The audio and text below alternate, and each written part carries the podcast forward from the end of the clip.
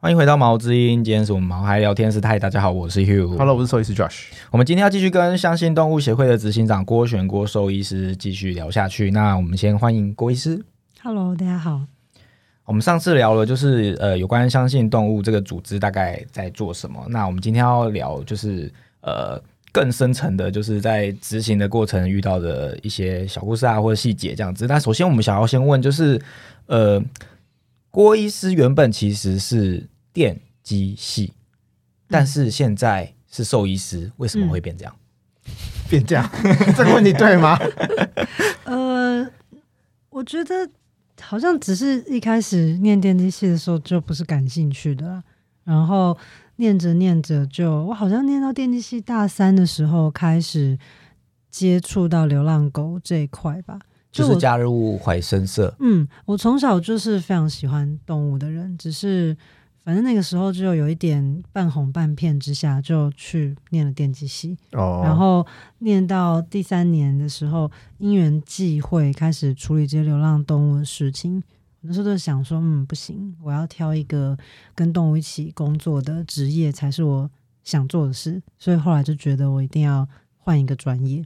所以其实电机系没有念完嘛。有就是还是因为我那个时候已经把最痛苦的那年修完了。这样不修不继续好像有点浪费这样子。对，因为我们最痛苦的课全部在大三上以前，嗯你修完之后，接下来就是一帆风顺。开心的大师，你就可以乱选一些没在干嘛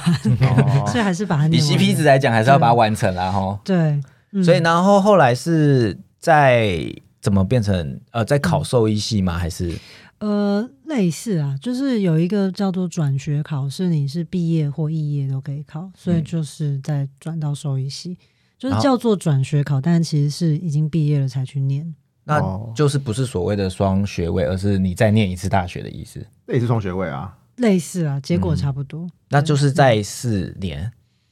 呃，因为我是在同一个哦学校里面，所以好像有抵掉一两哦，一些共共同学分就不用修这样子嗯哦。郭医师，你在相信动物又是执行长又是兽医师，那在协会里面是负责医疗部分吗？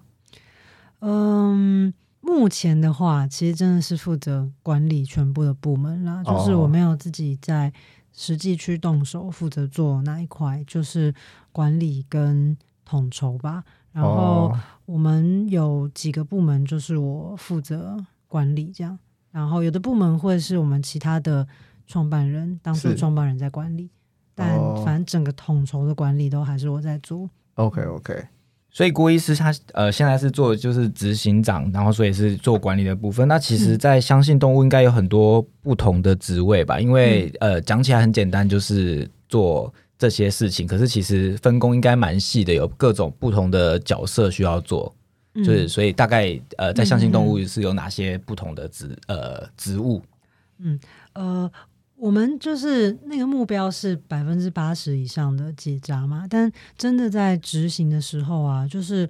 最简单的分类，它会有两大步骤了。第一大步骤就是把狗找出来，嗯就你要先知道狗在哪嘛。然后第二部分就是想办法扎到这些狗。是那把狗找出来的这一块啊，就是我们有一个部门叫做调查部，调查部的人就是负责到处去家访啦、访查啦，去找狗这样子。然后呢，第二个部分就是把狗扎掉嘛。把狗扎掉的话，就是会分成说，第一个这狗是有主人还是没主人的。是如果是有主人的时候，你要结扎到它，靠的就是说服跟沟通。那这个就还是调查部的人在做。然后，但如果这个狗是要诱捕的，它需要捕犬的技术，那就是捕犬部的部门。哦，所以我们的捕犬部跟调查部两个部门合在一起啊，我们就会把它叫做是我们的前线部门，哦就是我们的外勤人员，他们就是每天在外跑的。是那除此之外，你最后把狗带回来之后，就是要结扎啦，或者是术前术后的照护啊等等的，那就是有一个医疗的部门。是所以最简单、最明显跟结扎计划相关的，就是捕犬部、调查部跟医疗部这三个部门。OK，嗯所以行政还有一部一个部门是在做这些计算、嗯统计跟后勤资源，是吗？对啊，我们还有行政、行销，其实也还有运送啦，但就是运送是就是其实狗要一直运来运去，因为你要去把狗从主人家接回来嘛，然后结扎完也要送回去，是然后因为捕犬员其实要训练非常久，他才有办法变可以抓狗的捕犬员，所以哦所以运送是指就是协助捕犬员一起出勤，然后可以再回来这样子。呃，应该说狗抓到会是捕犬人去抓，嗯但如果我连放狗放回去都让捕犬人去放，哦就太多事浪费嗯训练出来的捕犬员的时间了。所以就会有一个运送部门，他们就是专门做狗的运送而已。哦，所以捕犬员捕到狗之后是捕犬员带回来，嗯，可是送回去原地放就可以让是运送员对。哦，这个这么多的不一样的部门，嗯。哪一个听起来哪一个呃工工作是困最困难的，最最听起来呃听起来很简单，可是我是说嗯。就是做起来其实会遇到困难重重。我想应该是嗯。我个人觉得，如果是我的话，我会选调查部，嗯，因为你要怎么去说服 对啊，我也是觉得调查部那个 不愿意结扎的哦，为什么会这样想？是因为我们之前访兽医啊，然后就问他说：“哎、你觉得当兽医啊最困难是什么？”他说：“最困难是人。所以我想，这个应该是相同的问题，就是嗯要说服人，应该是最困难的一件事吗？呃，我觉得是啦，但其实如果真的要说每个部门工作的困难啊，其实真的是每个部门需要的属性跟能力不一样、哦。嗯，就像我们全部前线部门的人啊，他们每一个人要学会基本功能，就是一只狗从你前面跑过去，或是一群狗从你前面跑过去，你要能够看出来它的公母有没有剪耳、花色，然后哪一只有结扎，哪一只没结扎，甚至要看出来哪一只是带头最凶的，哪一只是最胆小的，等等等。这动态视力也太强了吧？就是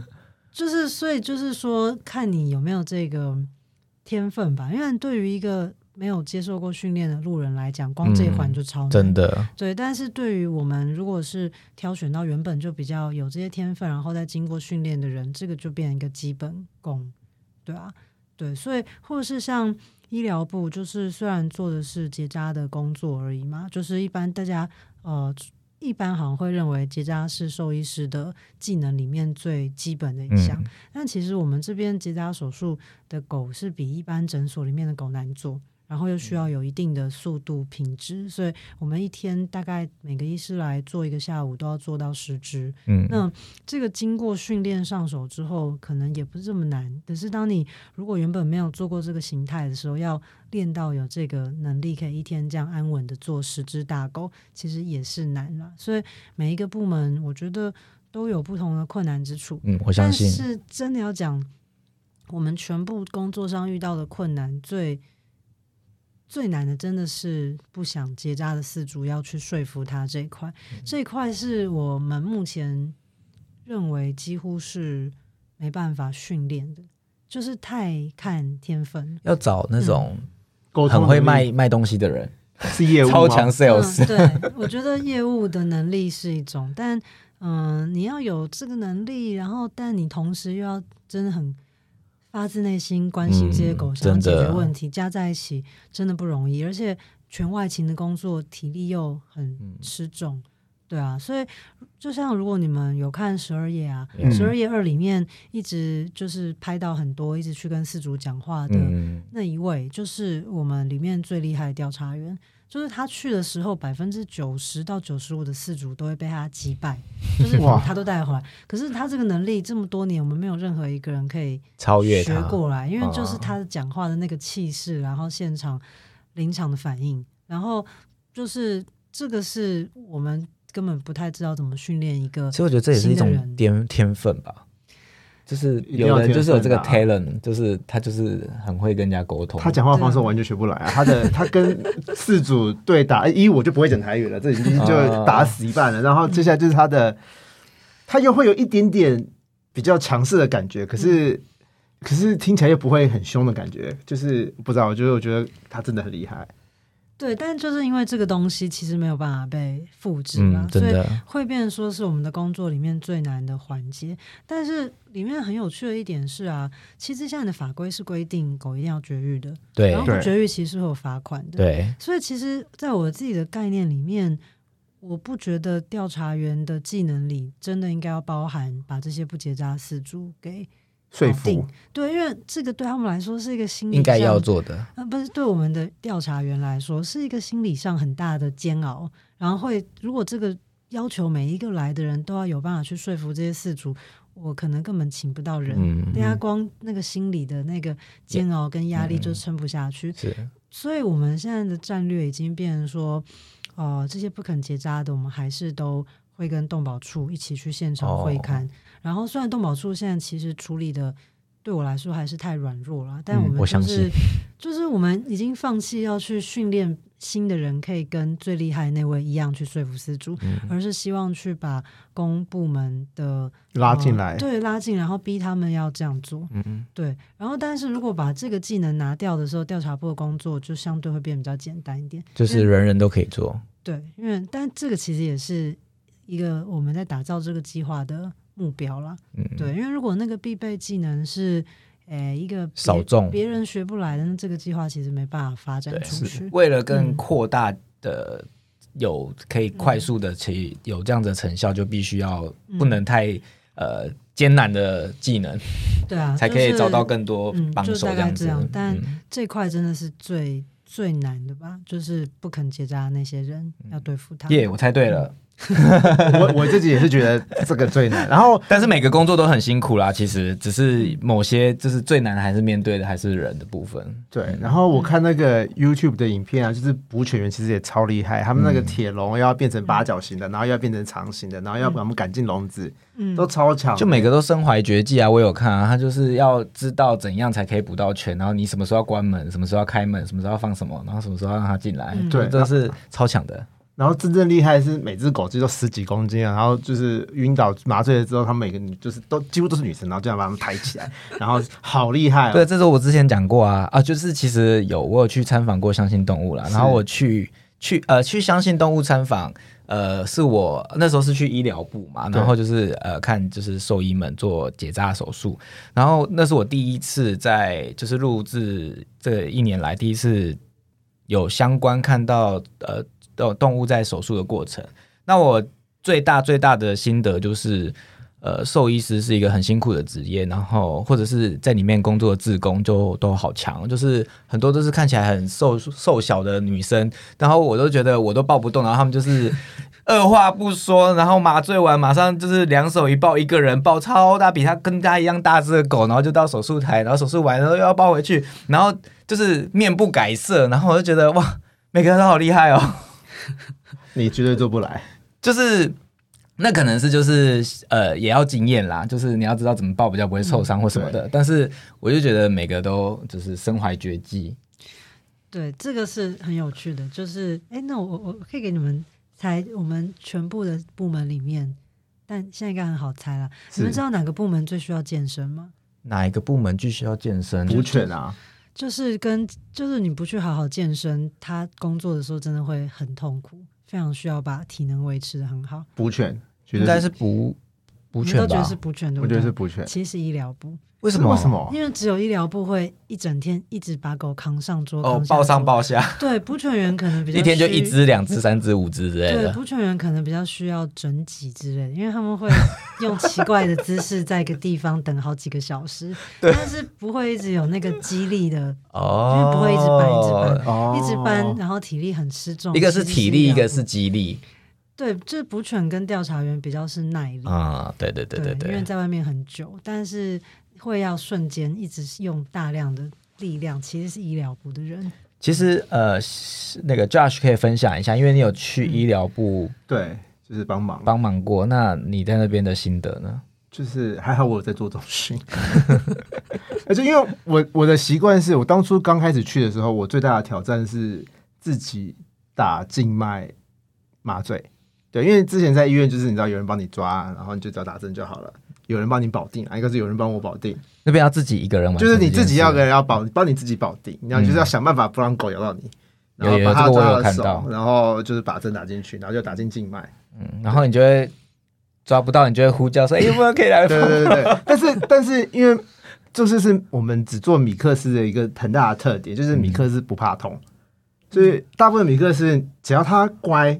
然后它愿意舔你，然后愿意友善的让你摸它的手，那你抓他的手，打他的字，他其实不会痛的。嗯，可是什么马尔济斯啦，什么哈士奇啦、柴犬啦，根本就不用想了，他们都是非常怕痛，就是你针进去，他们就尖叫。可是米克斯真的很强，为什么啊？他们就不怕痛，那为什么就是坚一。般的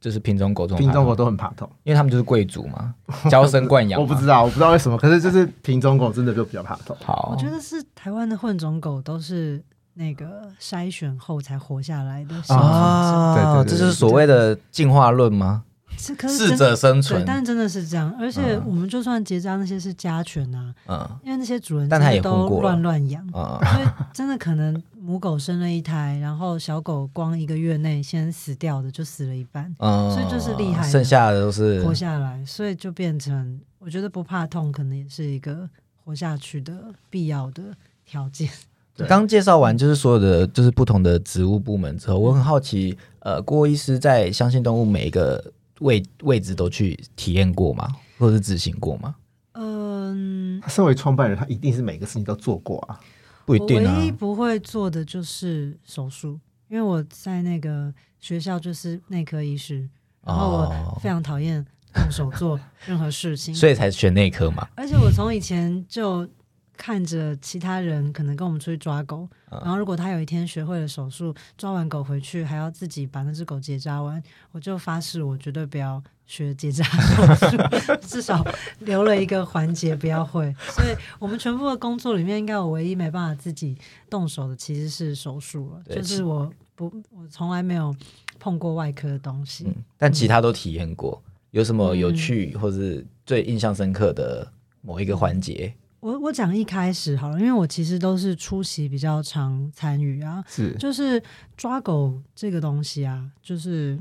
因为我们开始成立协会的时候，我们手上真的有的资源就是抓狗的技术，所以我们相信动物一成立的时候，抓狗对我们来说就不是问题。但我们开始发现要结扎家犬的时候啊，就是开始有这个调查部部门的时候，刚开始真的碰壁碰的很惨。就我还记得我们几乎是第一、第二次家访吧，在新店的山区就发现有一只狗肚子非常非常大，就快生了。然后它是在新店山上的一个庙里面，然后那个人养了很多狗，然后那只母狗就是也是被绳子链在门口一个小角落的狗屋里，反正就觉得那个人绝对不可能有能能力照顾那只生下来的母狗。是，对，然后我们那个时候从来没处理过这个状况，所以那天就是我去，我去了之后就跟他解释说，现在这个狗要结扎啦，然后不结扎会罚钱等等等。然后那个人一开始还是欢迎我进到他们家里面，就是他们家其实前面是庙，后面是住家，进去跟他谈。然后呢，那个时候我们完全不知道什么叫谈判跟沟通的技巧。我一进去就傻傻的跟他说：“现在不结扎会罚钱，这只母狗不赶快结扎，你接下来会被罚五万块，什么什么。”他就说他想要让它生什么什么。然后那个时候反正就是完全没那个技巧，我就是一直很强硬的跟他说狗就是要结扎，然后他就叫警察。OK，但是那家人也是很那个，因为我一边在讲的时候，因为我原本有拍狗的照片啊，他们后来一群人就伸手过来要抢我的手机，嗯。然后我就还开始录影录他们，嗯。就是变得有一点暴力的场面，就是硬碰硬，其实是不太。对，然后反正那次最后就是他们因为当地人嘛，然后那些山上的地方他们都跟警察很熟，所以后来他就变成说要告我入侵他们家的土地，嗯。但后来那个警察是觉得是无聊的小事啊，所以我跟他到派出所之后，他就跟我说他跟那个人很熟，就叫我赶快走了。哦。然后我们后来才发现，天哪，这些就这是我们第一次体验到家犬不肯结扎是这么的难搞，嗯但那个是最初啦。现在这种事就不太会发生，因为我们现在已经 SOP 了，对，我们现在已经蛮知道这些不肯结扎的人讲什么，他们会顾忌怎么嗯去跟他们沟通，或是嗯判断这是一个怎么样的人，嗯所以就不太会再像当初这样失败率很高，或者是动不动就被带到警察局去，就是通常都不会怎么样，但是你就是要花好几个小时在那边等。对，那常常出现对峙嘛？现在还会出现对峙的情况吗？呃，现在就比较几乎不会，因为对峙这个事情就是难以善了嘛。你如果跟他闹起来了，嗯你怎么可能带他的狗去结扎？所以我们不会让这件事发生，因为它不会导致一个成功的结果。嗯，没错，因为其实重点是目的要达到，中间的过程不用坚持一定要怎样强迫或强制，至少还有那二十 percent 的 buffer 嘛。不不是这样讲而是说他们要换个方式，不是为求目的而不管那个过程，呃，他只要达到目的，但中间过程可以是呃拜托也好啊，或者是各种的那叫什么啊，那个祈求吗？不是，我是说就是那叫什么动之以情啊，或者是动之以理，就是要对对威胁恫吓，对对对，因为真的，我们至少在台湾觉得台湾人的个性，你跟他吵起来，最后带到他的狗，几乎不太可不会成。嗯，对，所以绝对不能吵起来，不管他讲多么过分的话，就是不能吵起来。就是委曲求全，但是只是为了要达成目的。嗯，对，就是有各种不同的。EQ 要太高了吧？做调查员的啊，就是，所以我刚刚说，刚刚我们有提到那个呃呃很难达到的那个调查员的那个，我相信他一定是 EQ 超级高，因为他才可以面对这样子各种的危难或者是责难，然后都可以处之泰对然。他常常是说到现场，人家指着他鼻子骂，嗯最后狗不但给他扎，还跟他加 line，还送他冬瓜之类的。哇，对啊，我我相信他有这个能力，就是嗯好强哦！太强了。好，我们刚讲完各个各个各个工作的困难点，那我想，嗯、这么多的呃细节要做，然后所以各这么多部门，所以其实呃你们又是一个呃志工团体，那这样子呃收入上应该是缺口。还蛮需要的。我在窝窝上面有看到，就是动保收入透明度大调查，发现相信的透明度是相当相当高，就是可以相相信的募款单位。那我想问，就是近几年这样子募款还有遇到难处，或者是还有缺很多资金吗？呃，我先讲缺不缺资金这一块好了。嗯我觉得缺不缺其实是看我们到底要发展的多大，嗯因为我们现在的这个目标其实可以一直无限的延伸，嗯所以我们如果北北基桃往外继续延伸、继续延伸，其实就一定会一直都还需要资金。对，就一定会需要更多的资金。嗯然后募款方面的话，其实呃，我们去年年底的时候啊，就是跟着十二月二做了一次募资，是就是呃，那个募资的成效其实比我们预期的好非常非常多，然后后续也带来更多人认识我们了，所以我们过去一年的。募款状况其实算是特别好的，就是比往年特别好。嗯然后，所以也是因为这样，我们现在的目标就是希望二零二三年的时候，我们的新竹的计划就已经开始了，就是我们目前很努力在冲刺的这件事情。那这个事情就是跟着就是二零二一年募款特别顺利而发生的。所以也就是说，嗯呃，我刚问的问题其实应该是说，你们有多少钱可以做多少未来的计划，所以需要大家更多的支持，才有更多未来的计划可以继续执行。嗯，对，是这样。那讲到未来的计划，我们想要问，就是呃，现在你刚刚说北北基桃，呃，北北基桃已经做到百分之八十，嗯。那呃，未来有什么下一步的计划吗？嗯，我们有几个事情啊。第一个是桃园跟北北基有个很不一样的地方，就是桃园有一个叫复兴区，以前叫复兴乡啊。嗯的地方，然后它其实是一个已经在深山，就是你从桃园的比较热闹的地方开进去，也要开一个多小时，然后从我们台北市的基地开进去要两到两个半小时，就变成说已经不容许我们是呃继续用把狗再再再回回台，对我们因为我们现在都是再回台北市的基地做结扎，那就变成说我们一定要有人员派驻在上面，可能一去住个以十天半个月这样的方式来做结扎。那嗯。这个对我们来说其实是一个新的挑战，就是虽然就是异地训练，嗯，对，因为我们虽然二零一六年到现在已经五六年，协会已经五六年时间，我们还真的都没有试过在不同的场地去做嗯这件事情，所以这算是今年的一个新的挑战吧。然后虽然还是在桃园，但就是一个新的做法，就是我们人会要上去住。然后呢，呃，接下来的规划最直接就是紧贴着桃园的，就是新竹，所以是希望二零二三年新竹的计划就可以开始了。那至于接下来就是台湾其他的县市能用多快的方式有这样的计划的话，就是呃决定的点真的是两件事，一个就是刚刚讲过的资金，然后另外一个其实是人员招募跟训练的顺利程度啦。嗯，所以其实我们的行销的部门一直很努力的在用各种方式去提升跟推广协会的知名度。那这个一方面不只是为了就是募款而已，其实那个人员招募也是很需要知名度的。嗯，我相信，对，所以就是现在自工团体这么多，我怎么决定我要加入哪一个？如果他有心想要做的话，所以对，就尤其我们其实呃也很缺的，就是正正职的工作人员。那有的时候大家其实是不知道有这样的协会，有这样的工作机会。对，所以要让大家看见你们这样子。对，因为如果有更多的人愿意来工作，然后有足够的资金，其实这个计划就可以扩展跟拓展的非常非常快。那你会想要给就是想要加入这个协会或加入这个 TNRG 的人有什么需要呃给他们什么建议，或者需要他们做什么准备的吗？呃，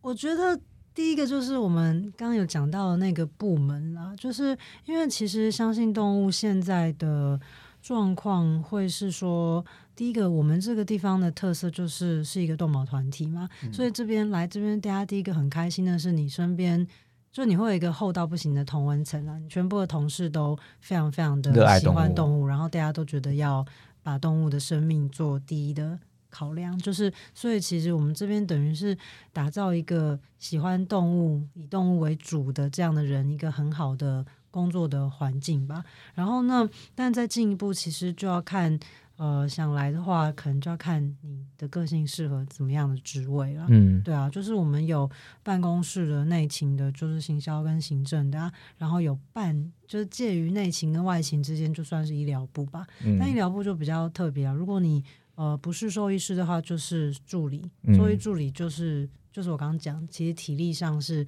要蛮好的人才有平常有在重训的，对啊，然后 对，然后再生下来就是外勤，外勤就是喜欢外勤的人会不怕风吹雨打。对，会很享受这个工作，很自由，每天都跑到不一样的地方。嗯，但是受不了外勤的人，就完全不可能做这样的工作。真的诶，其实我就工作这几年来发现，有些人是比较喜欢跑外面的，嗯，所以其实要适性发展的意思，就是看你要喜欢哪一种的工作类型，然后你要先有就是相关的心理准备，就是会做些什么样的事。对，就是我觉得你想帮动物做事的这个热忱啊，其实必须跟你自己的个性个性喜好还是要有结合。如果应该是说喜欢动物是基本而已。对，喜欢动物是基本，但如果我们这边的每一个工作的类型，其实跟你的个性甚至体能等等搭不上，可能还是很难加入，因为一定要两个都有才做得下去。会心有余而力不足。对啊，嗯，嗯了解。那个华山，嗯就是华山有一个嗯牛跟狗跟猫的雕像，嗯这是不是跟相信动物有一点关联的呃，存在？对，这个就是我们今年算是受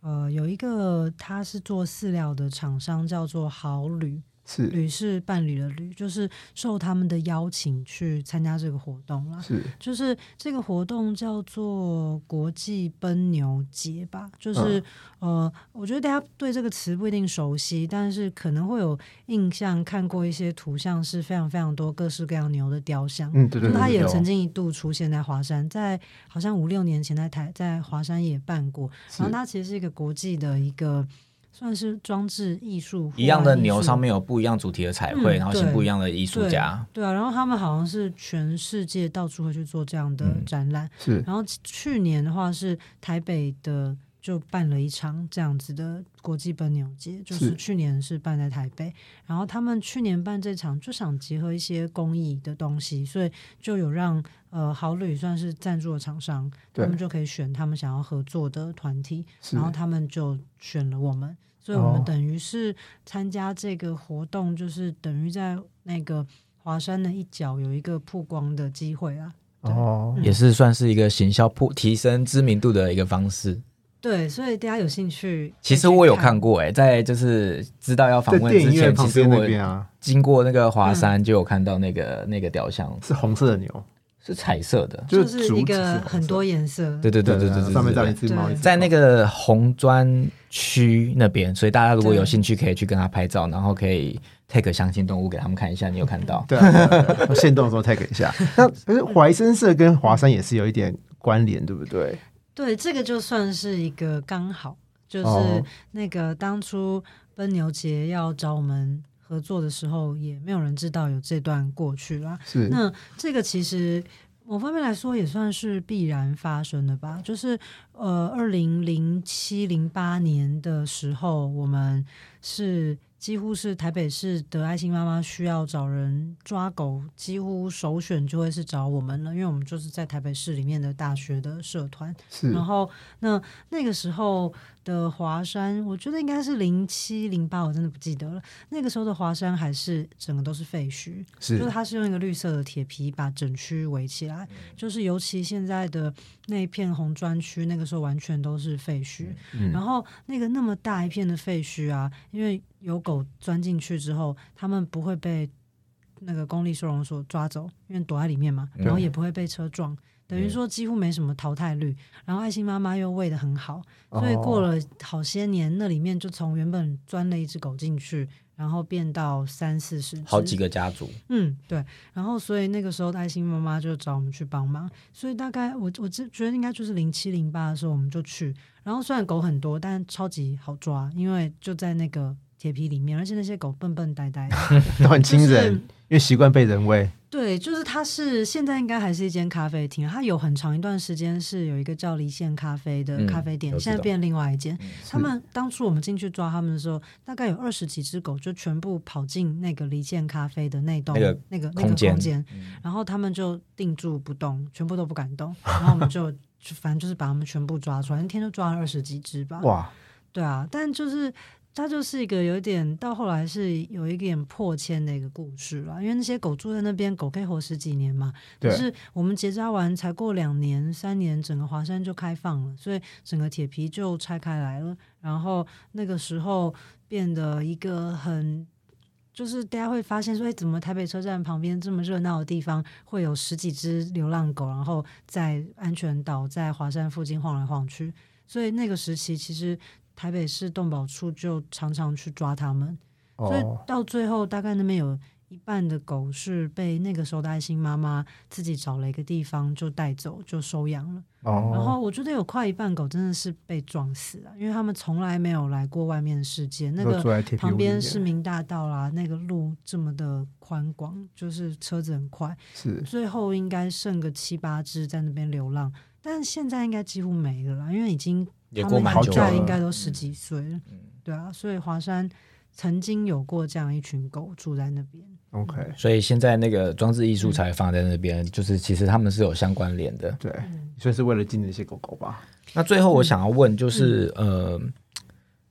相信动物这个置业嗯，是怎么让你有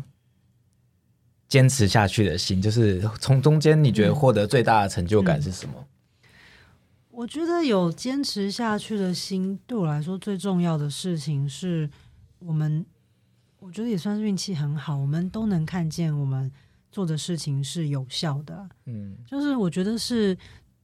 我们这个团队，或是我自己个人，觉得在这条路上真的算运气很好的地方。就我们可能当初在呃最初在怀生社时期，那个时候就掌握了天时地利人和吧，因为那个时候台大总务处的人啊，就是他们以前叫学生抓狗，然后送给清洁队、送给动保处扑杀十几二十年，然后那个人就在那个位置上做了十几二十年，所以他非常清楚没效，他只是在做这个工作，嗯。所以他们那个时候就很乐意让我们来换一个做法。然后那个时候其实也有一些前辈的动保团体去支援我们，就是我觉得一路上我们都有获得。呃，在每某个时间点都有获得我们需要的协助跟指导，所以我们一路从当初台大校园里面狗一直被学校抓去扑杀，到后来不需要扑杀，然后狗跟学校跟学生可以很和谐的共存，然后到后来我们去外面到处帮爱心妈妈抓狗结扎，虽然我们没有看到整个台北市的狗变少，但是我们去帮忙的那个爱心妈妈，他们的生活也会不一样，因为他们会嗯。从一边喂狗，然后一边还要一直送小狗，嗯或者是担心小狗一直生出来，然后呃，就是狗越来越多，居民就会抗议的更大。然后我每次结扎完，每个爱心妈妈都是痛哭流涕，嗯说她的生活不一样。然后到后来真的成立相信动物之后，就是可以很顺利的看到整个台北啊、基隆、新北的狗变得非常非常的少，就是。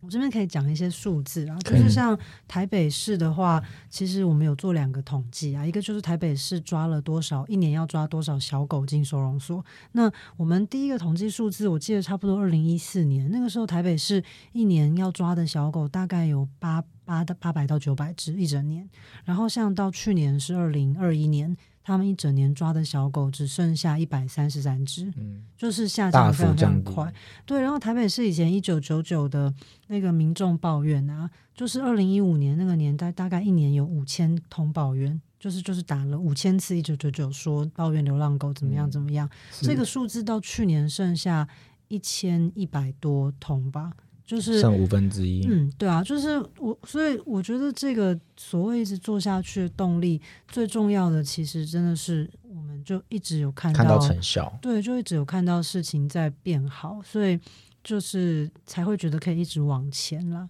对，我觉得这是最关键的一个点。那像我们已经做过地毯式访查的地区，就是会隔已几年百分之八十的地区会一直在回去嘛。呃，有一个重点，其实我们这样子做搜查的时候，我们会在当地布下很多眼线的。就是哦每个地方可能都有的时候是爱心妈妈，有的时候只是一个居民，但是他特别关心这些事情，或者是是说透过看过我们跟我们讲过话，知道这个结扎计划，所以他们有发现新的小狗出生啊，新的母狗就会来通报给我们。所以哦，我们主要就是一个是仰赖这些通报来维系，就是我们已经处理过的点的状况。然后另外一个就是像我刚刚就是讲说那些台北市的数字啊，我们也是每年都会再回去看，就是收容所那边的数字，因为如果那边的数字突然又冲上去，可能就表示哎哪里又失守了，所以那个数字也是要一直去看去做那个现况的监控。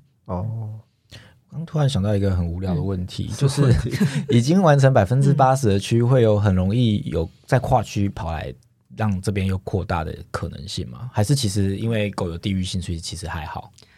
呃，我觉得要看你是在哪里。像新北市这么大，对不对？最靠北边的什么金山啊、石门、万里啊、平溪、那个双溪这些地方，它本来就已经接壤的地方，要么就是海边，要么就是狗早就被扎的很干净的地方。他们真的是再有新的狗的状况非常非常少。嗯，尤其是流浪狗、再生小狗很少，我们会处理的新的通报，偶尔出现都会是居民去认养了新的狗，然后需要结扎。但像新北市南边啊、树林啊、三峡、莺歌那些是紧接着桃园的，所以我们那时候一边做，其实狗就很容易再跑回去，因为其实当年去三峡结扎的时候，桃园的狗根本还没结扎。对，对，所以我觉得整个高强度绝育计划最后会觉得效果在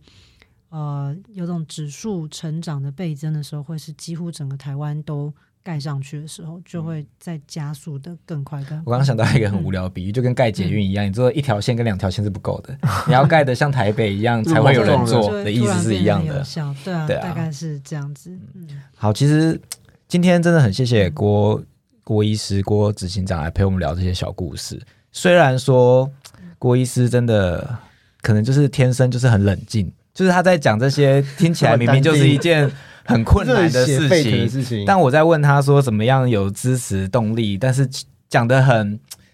呃，那要怎么形容？就是好像一块小蛋糕，但其实中间的努力跟中间要做的事情是非常困难、非常多的。那我希望我们会邀请你来，也是希望就是借我们这小小的频道，然后让呃再多一些人可以听到，就是这里面的甘苦，就是不是。呃，一句话，我想要达成百分之八十的结扎这么简单，其实其中是非常多不同的单位的努力跟呃需要呃很大的耐心、毅力跟坚持来做这件事。那今天真的非常谢谢你来接受我们的访问。嗯，谢谢。好，那我们今天就谢谢郭医师。那今天节目就到这边啦，我们就下次见喽，拜拜，拜拜。